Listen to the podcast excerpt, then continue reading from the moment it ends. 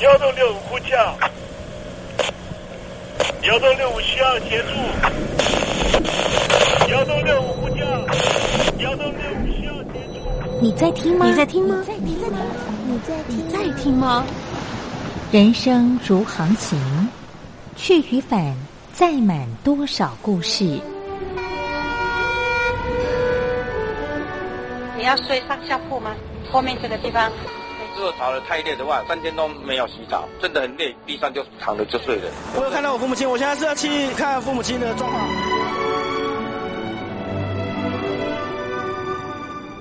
聆听故事湾，让每个故事找到属于自己的码头。我到了那儿以后，我们就往妈妈家去。我一到那边，就感觉我妈妈已经她能够活活下来都不容易。我知道，他没他没跟我讲，我也不敢问，好好苦。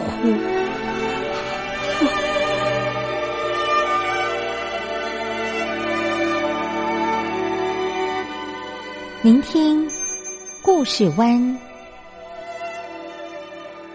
聆听故事湾。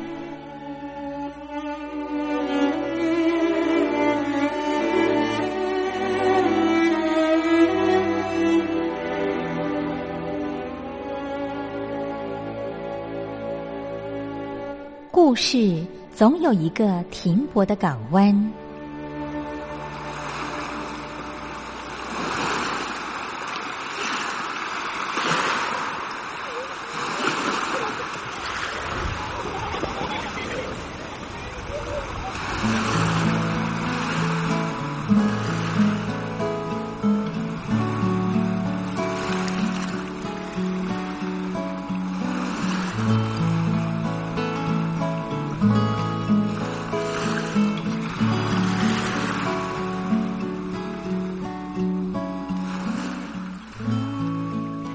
三四五六七七六五四三二一，大陆听众朋友您好，我是您的好朋友东山林，在台北问候您。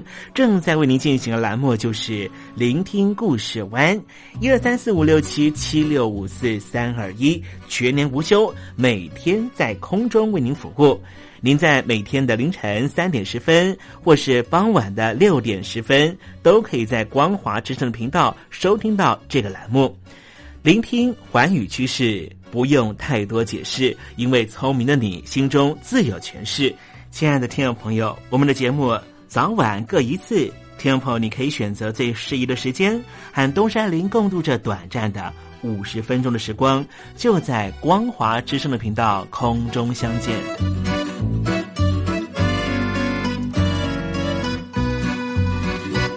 听众朋友，收听、聆听故事湾东山林的节目，到底能够听到什么样的内容呢？尤其啊，我们环宇全世界，焦点放到神州大陆啊，光是整个中国大陆呢，就有将近九千家不同的大大小小的电台了。我们的节目到底有什么不一样的地方呢？嗯，让东山林自吹自擂一下吧啊。宫中频道何其多，赵钱孙李挺能说。热点平地上直播，仔细听来差不多。直播室外领导多，你说他能怎么说？开场才说茶黑窝，碰上土狼不敢摸。主播低头翻翻稿，导播左右反复搓，想到孩子泪婆娑。好了好了，都别说，且听东山林怎么说。东山林不是红太狼，也不是那喜羊羊，亲亲海上一叶舟，才能自在自在说。客官呐、你拉把椅子随便坐，袒胸露背床上卧，怎么自在怎么做，就当这是自己家，自己家。睁大眼睛，show time！Hello，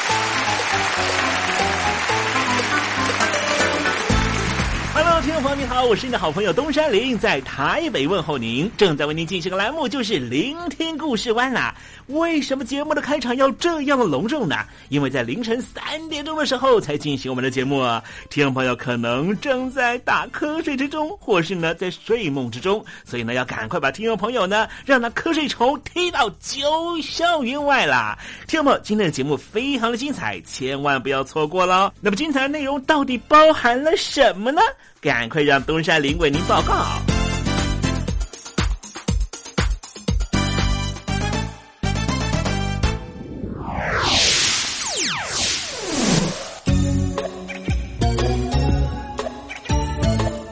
星期三，星期三，猴子去爬山。我们今天想跟听众朋友来谈谈科索沃和塞尔维亚的民族冲突啊。这个冲突呢，恐怕要从这个一九九零年代开始谈起啊。待会再跟听众朋友好好的分析哦。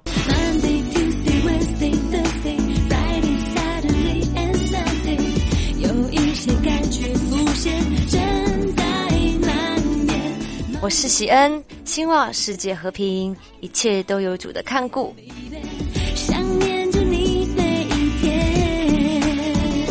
邀请你收听东山林的节目。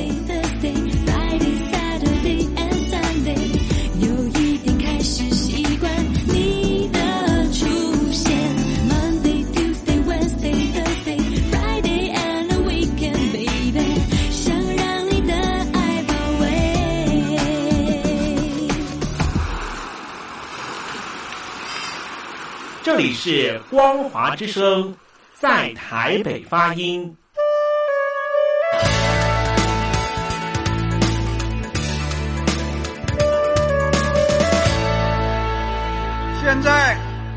请习近平同志讲话。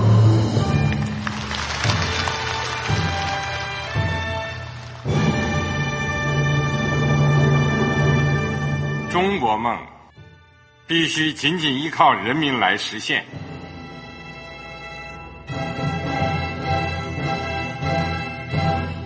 好国民得关心家事、国事、天下事。呃，谢谢发言人。我们注意到啊，现在那个外面有很多关于前中央政治局委员周永康的一些消息和报道。我不知道发言人对这个事情有没有什么可以呃透露、可以披露的。国家对于公示啊，不是什么东西都要公示的。我只能回答成这样了，你懂的。作为天津市来说，每年要偿还的这个。公路建设的贷款量有多大？哎，这个好国民，这个偿还的得回避时政敏感议题。因为他这个这个事儿，我就不好再说太细。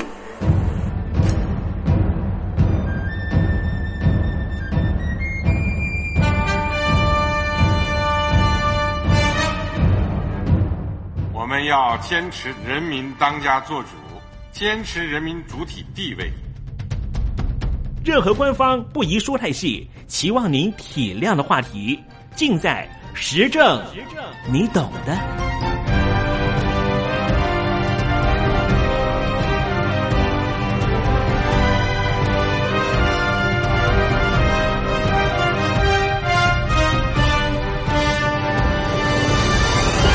我只能回答这样了，你懂的。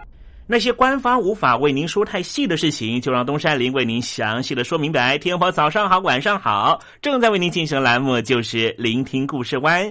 此刻为您进行的环节就是时政，你懂的，一同关心焦点话题。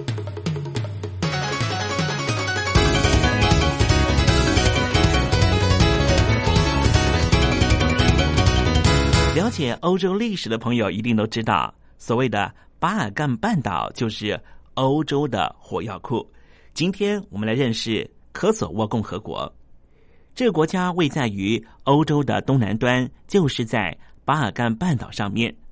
东南缘是临近马其顿共和国，西南端和阿尔巴尼亚共和国相邻，西面则有蒙特内哥罗，北边则是被塞尔维亚共和国的领土所围绕。在过去，它是属于南斯拉夫的领土的一部分。科索沃的人口组成是以阿尔巴尼亚人为主，大约占全国人口的百分之九十二以上。科索沃在二零零八年的二月单方面的脱离塞尔维亚，宣布独立。当时，大批的科索沃人在首都普里斯提纳大大写着“诞生”这两个字的纪念碑前面，欢度国家迈入新的里程碑。但是，这样的热情现在已经不复见了。科索沃笼罩在一股茫然和对未来不安的氛围中，有近半数的国民失业。百分之四十以上的人口被称为是贫穷阶级。到目前为止，仍旧没有建立让欧洲各国引以为傲、协助弱势的社会保障制度。二零一二年，德国媒体爆料，怀疑有德国的医疗从业人员从科索沃非法进口肾脏、肝脏等器官，在科索沃人口买卖和非法走私等犯罪是日夜猖獗。根据国际货币基金的统计，科索沃独立之后，实质经济成长率大约是百分之二到百分之六左右。科索沃的中央银行行长更强调，二零一三年科索沃依旧维持高成长，但是实际上科索沃本身并没有强大的产业。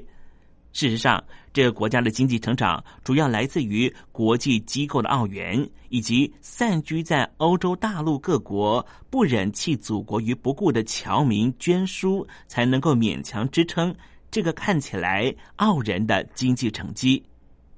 根据维也纳国际经济研究所的调查，从国外汇入科索沃的捐款金额占科索沃国内的生产毛额百分之十八。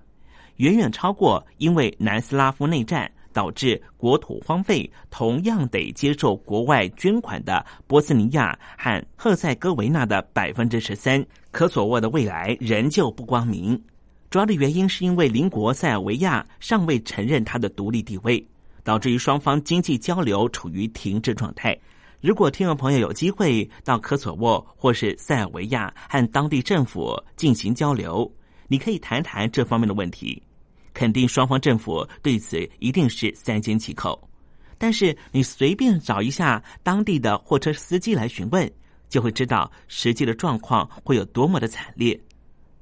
从塞尔维亚首都贝尔格勒到科索沃的普里斯提纳，直线距离只有两百公里，行车时间大约是四个小时，但是现在两国的国境盘查却非常严格。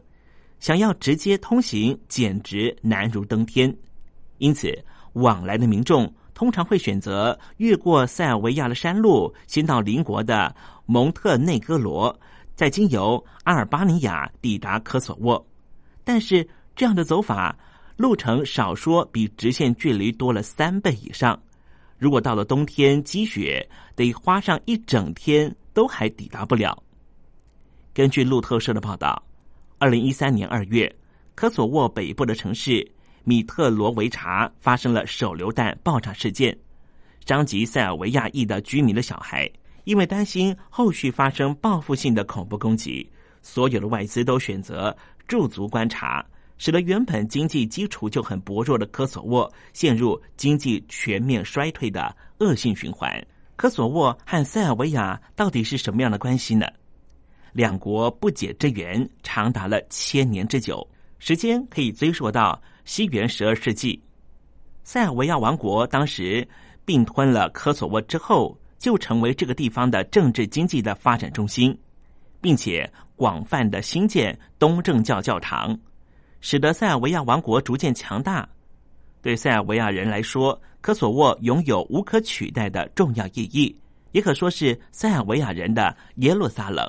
然而，除此之外，巴尔干半岛上的阿尔巴尼亚人对于科索沃也有着非常深厚的情感。阿尔巴尼亚人认为，在历史上最先抵达科索沃地区的就是阿尔巴尼亚人，而其他民族之后迁入，构成了一种侵略。塞尔维亚人应该没有权利拥有科索沃。之后，阿尔巴尼亚人受惠于因为在科索沃战役之后导致的基督教和伊斯兰教在巴尔干半岛势力的消长，特别是一九六九年左右，塞尔维亚人大举的移出科索沃之后所造成的人口板块的移动，使得他们在科索沃取得了多数族群的地位。也帮助了阿尔巴尼亚人日后在科索沃境内不断有人提倡，我们就从塞尔维亚分离独立出来建国，或是和其他以阿尔巴尼亚人为主的地区合并的民族主义的声浪。科索沃取得从塞尔维亚分离，除了有长达近千年的历史背景，可能听众朋友听到这边会觉得，似乎也和台湾和中国大陆之间的关系有类似之处。也因此，科索沃宣布独立之后，当时台湾的中华民国政府正由民进党的陈水扁政府主政。当时台北当局的外交部第一时间就发布了新闻稿，承认科索沃的主权独立的地位。认为科索沃的独立是国际法下行使对外自决权的成功案例。截至目前为止，包含了台湾的中华民国政府在内，全球有一百零七个国家都承认科索沃的独立地位。科索沃的独立当时也获得欧洲联盟最有钱的国家德国的支持。为了拉拢当初大力支持科索沃独立的德国。科索沃的外长霍查在二零一三年四月到德国访问，并且公开强调过去五年的成果，也就是政治上能够自立，全国上下充满自由的氛围。他还特别强调，科索沃的媒体报道自由获得充分保障，西欧民主主义已经在科索沃的土壤扎根。但是实际上，科索沃在治安、经济等形成一个国家主要基础的各层面，都还得靠欧盟的协助，于民于时都称不上自立。科索沃国内情势不稳，最主要的原因就是占科索沃多数以伊斯兰教徒为主的阿尔巴尼亚裔的居民，以及塞尔维亚裔的居民之间根深蒂固的民族对立。早从十四世纪的奥图曼土耳其帝国入侵欧洲之后，这两大族群就不断发生小规模冲突，直到一九九零年代南斯拉夫内战爆发，双方冲突越演越烈。之后，北大西洋公约组织空袭塞尔维亚，帮助阿尔巴尼亚裔居民成立了政府。但是后来，阿尔巴尼亚裔族群开始掠夺塞尔维亚裔等少数民族，行使暴力。这件事情被揭露之后，这两大族群的冲突再度浮上台面。除此之外，双方的居住区域没有区隔开来，完全混居在一起，也增加解决问题的复杂度。欧盟成员中也有像西班牙这一类正为国内独立运动苦恼的国家。他们不承认科索沃独立，但是现在局势似乎有稍微缓和的征象。欧盟外交与安全政策高级代表艾希顿和科索沃的总理塔奇、塞尔维亚的总理达契奇展开了三方会谈，为和平对话燃起了一线希望。长期敌对的塞尔维亚心中已经起了危机意识，自己知道。如果没有处理好和科索沃的冲突，必定无法加入欧洲联盟。长期下来，恐怕会被孤立在欧洲之外。二零一三年的四月底，科索沃和塞尔维亚两国同意为外交正常化努力，并且同意以加入欧盟作为双方共同努力目标。由此看来，科索沃和平的关键其实主要是掌握在欧盟的手上。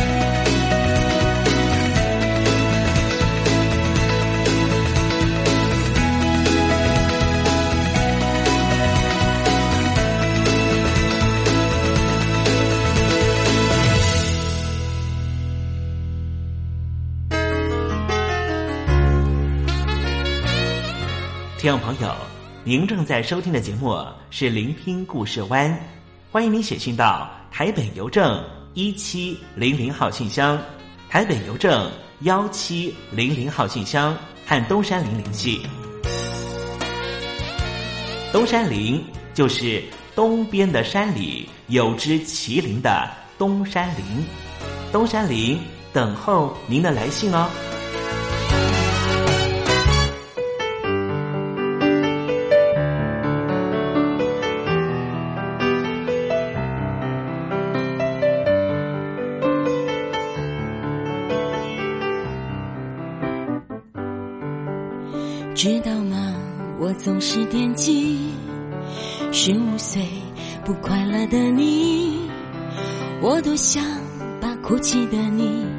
搂进我怀里。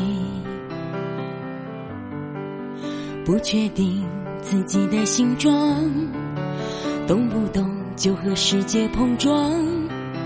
那些伤，我终于为你都一一抚平。那一年最难的习题，也不过短短的几行笔记。现在我却总爱回忆，回忆当时不服输的你。天空会不会雨停？会不会放晴？会不会幸福在终点等着我和你？会不会是我忘记，还能勇敢的去淋雨？我们继续走下去，继续往前进，继续走向期待中的未知时候，抱着我们的真心，静静好好的休息。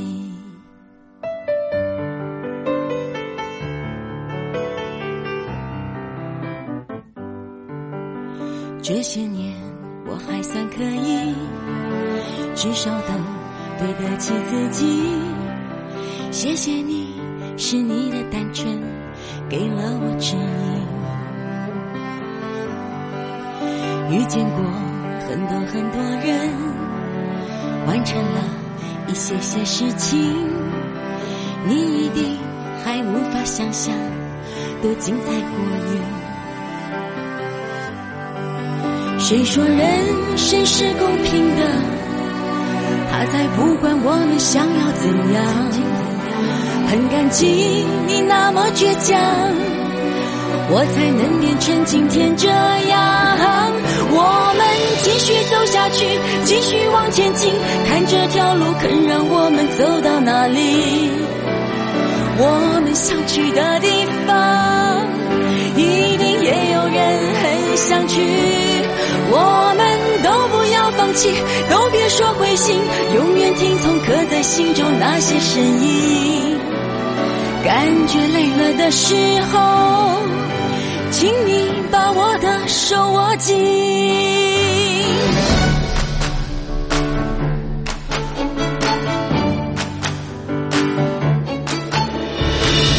没有地图，人生只能凭着手上的梦想。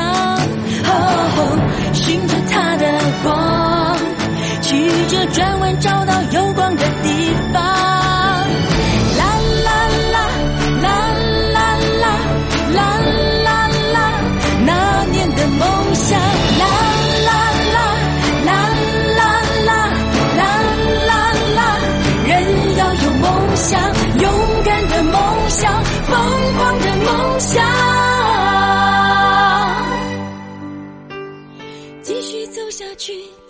往前进，路旁有花，心中有歌，天上有星。我们要去的那里，一定有最美丽的风景。哦，都不要放弃，都别说灰心，不要辜负心里那个干净的自己。痛到想哭的时候，就让泪水洗掉委屈。永远都相信，来到这个世界不是没有意义。我们做过的事情，都会留在人心里，会被回忆而珍惜。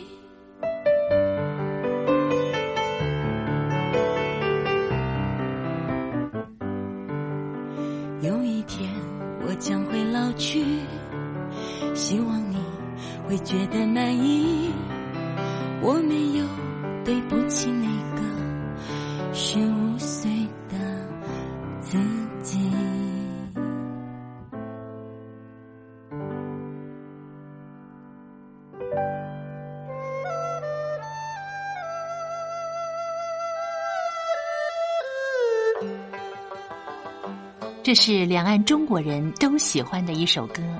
小城故事多，充满喜和乐。如果主持人播错了速度，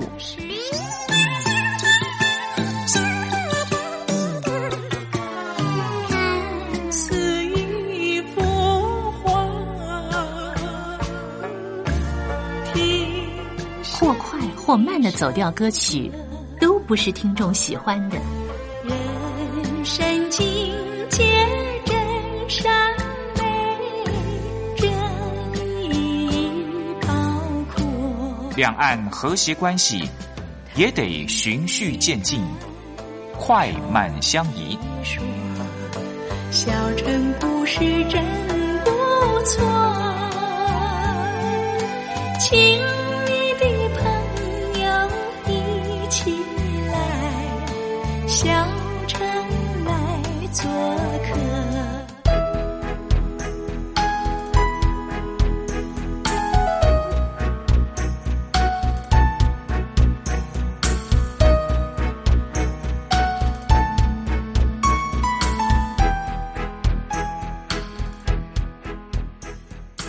活中少不了知性的真，生活中少不了理性的善，生活中也少不了感性的美。光华之声，永远陪伴您，生活在真善美的世界。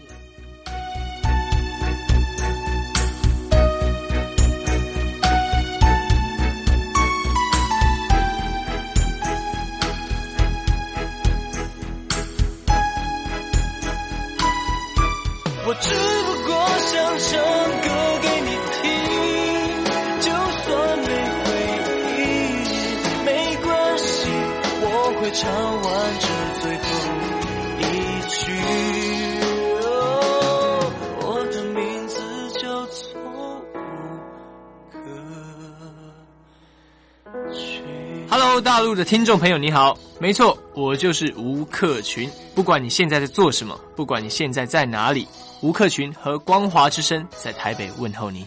我只不过想唱歌给你听，用尽我全力，一首歌。这里是光华之声。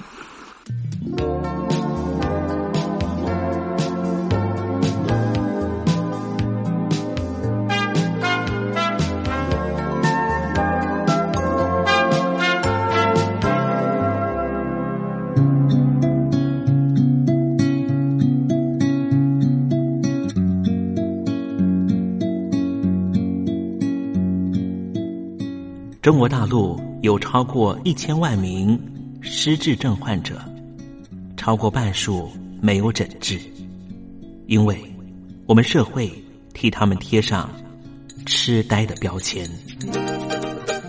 Hello，来了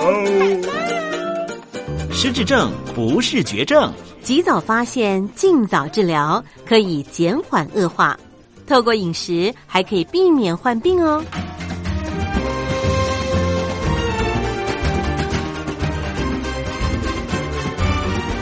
跟着东山林就知道怎么吃不失智。Hello，Hello，听众朋友你好，我是你的好朋友东山林，在台北问候您。又到了怎么吃不失智的环节，跟着东山林一起发现不失智的饮食秘方吧。今天向听众朋友介绍的食材啊，就是绿茶。绿茶含有儿茶素，又称为儿茶多酚，它属于类黄酮类。在所有茶类中，儿茶素含量尤其以未发酵的绿茶最高，是所有的茶种中赫赫有名的抗氧化明星，也是茶汤香味儿和色泽的重要来源。另外，绿茶还有维生素 A、维生素 B 群、维生素 C、维生素 E、铁、磷、镁、钙、锌这些营养成分。那么，绿茶有什么样的营养功效呢？绿茶有强大的抗氧化功能，其中儿茶素可以消除体内的沉积自由基，维生素 A 可以消除上皮组织、黏膜组织、皮肤组织的自由基。而维生素 C 可以预防血管壁受到坏的胆固醇的附着而破坏。至于维生素 E，对脑部的帮助很大，可以减缓失智症恶化的程度，还可以帮助预防心血管疾病的发生。此外，绿茶中的铁和锌能够促进人体内抗氧化酵素的生成，进而防止自由基伤害到人体的细胞。虽然说绿茶那么好，但是在喝绿茶的时候，还是必须做一个小的提醒，因为绿茶容易刺激到肠胃道。如果听众朋友你有胃溃疡这些疾病的话，建议空腹的时候就不要喝绿茶，否则容易刺激胃酸分泌，造成胃溃疡。建议应该在餐后或是早餐到中餐、中餐到晚餐之间饮用。绿茶中含有茶碱。会影响铁质的吸收，缺铁性贫血的患者饮用绿茶的时候，应该在餐与餐之间饮用。此外，绿茶中的鞣酸会和药物结合，最后沉淀下来，所以吃药的时候绝对不可以配茶。好啦，这就是今天的怎么吃不失智的环节。为您介绍的食材就是绿茶，希望听众朋友广泛的运用在您每天的饮食中。和东山林一起迎向健康人生。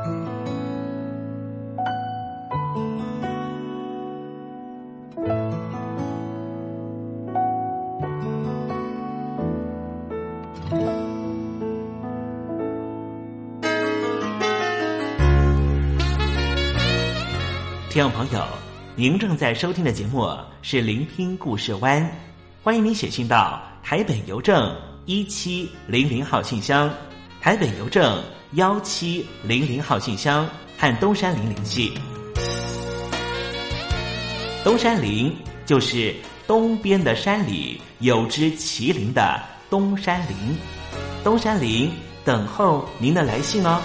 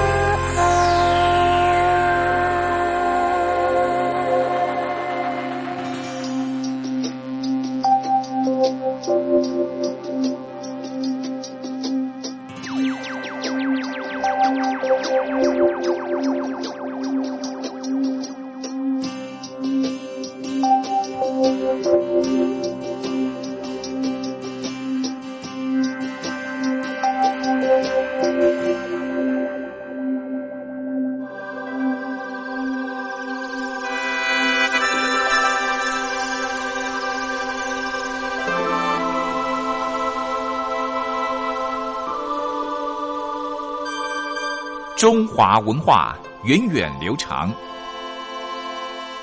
典章制度、古今风俗，贯穿五千年，鉴古知今，展望未来，典故看中国。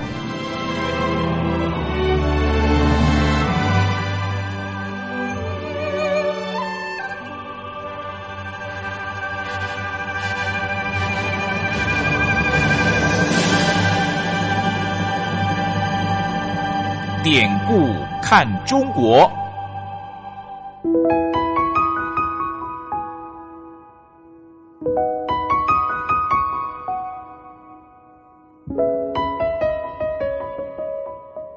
过往一百多年来，中华民族的不幸，每一名炎黄儿女无不亲身承受。列强的欺门踏户，连番的内战，中共建政后为了统治需求而做的文化捣毁，再再显现当代中华儿女的沧桑。如果海峡两岸的交流得以弥补文化上的鸿沟，东山林真心的希望这个单元这个环节可以实际施力。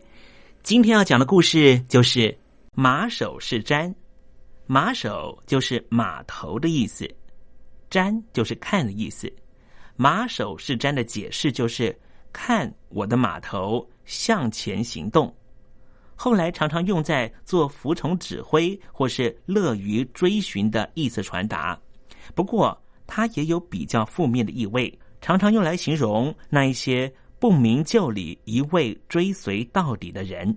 马首是瞻这成语典故是出自于《左传》襄公十四年。我们看看《左传》里面怎么解释这故事。襄公十四年，诸侯的大夫跟随晋侯要攻打秦国。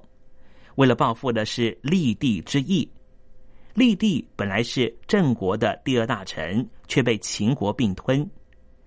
晋侯在国境内等候，让六卿率领诸侯的军队前进。到了金水的时候，诸侯的军队突然不愿意过河。这时，蜀相拜见了叔孙木子，想问问木子到底该如何是好。木子引述了《诗经》的“庖有苦叶”这首诗。诗中讲到：“庖有苦叶，既有深涉，深则利，浅则接。”木子之所以引述这首诗，就是强调一定要渡河。于是蜀相退回去之后，就准备船要渡河了。这时鲁国人和吕国人先渡过河，郑国的大夫直角觐见了魏国的北宫义子，他说道：“亲附别人，与人做朋友。”却心存二心，完全不坚定，没有比这件事更讨人厌的。当然，国与国之间的交往也是如此。义子听了很高兴，两个人就去见诸侯的军队，劝他们共同渡河。所有部队的成员都已经渡过了金水驻扎下来。这时候，秦国人却在泾水上游放毒，毒死了很多士兵。这时，郑国的司马子角率领郑国的部队继续前进。其他国家的军队也都跟上了，到了玉林，却没有办法取得战功。听众朋友，这场战役是谁要打秦国的呢？那就是晋国。晋国的主将荀偃于是下令说道：“鸡叫备车，田井平照，你们就看我的码头行事。”不过，他的副官听到了主将这么讲，却有不一样的看法。栾磊就说。晋国部队在过去的调动上从来没有这样专横过。这一次是十二国联军要共同攻打秦国，难道不需要更详尽的规划和讨论吗？之后，栾磊就把部队掉头往东前去。晋国的主将荀偃看到自己的下将都不服从命令，心想：如果真和秦国的部队对仗，恐怕胜算也不大。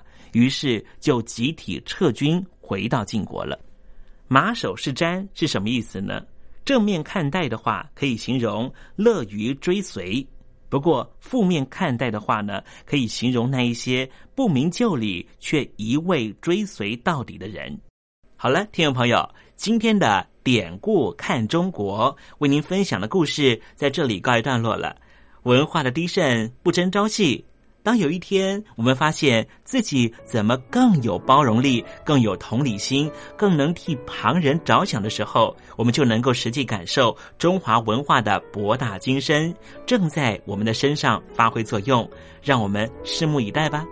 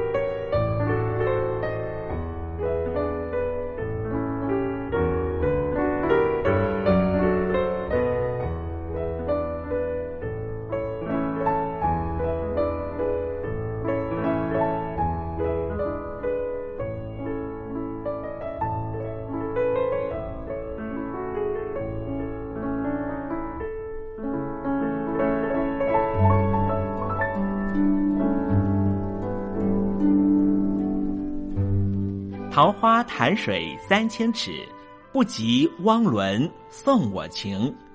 听众朋友，大诗人李白告老还乡，云游四海，从繁华的长安城到安徽乡间的桃花潭。这首送给相见恨晚的朋友汪伦的诗，用词非常淳朴，但是情意深厚。东山林也狗尾续貂一下。台北城杜鹃盛开，不及听友一封短讯，写信给我吧。台北邮政幺七零零号信箱，台北邮政一七零零号信箱。我是东山林，东边的山里有只麒麟的东山林。祝您一切安好，明天再会。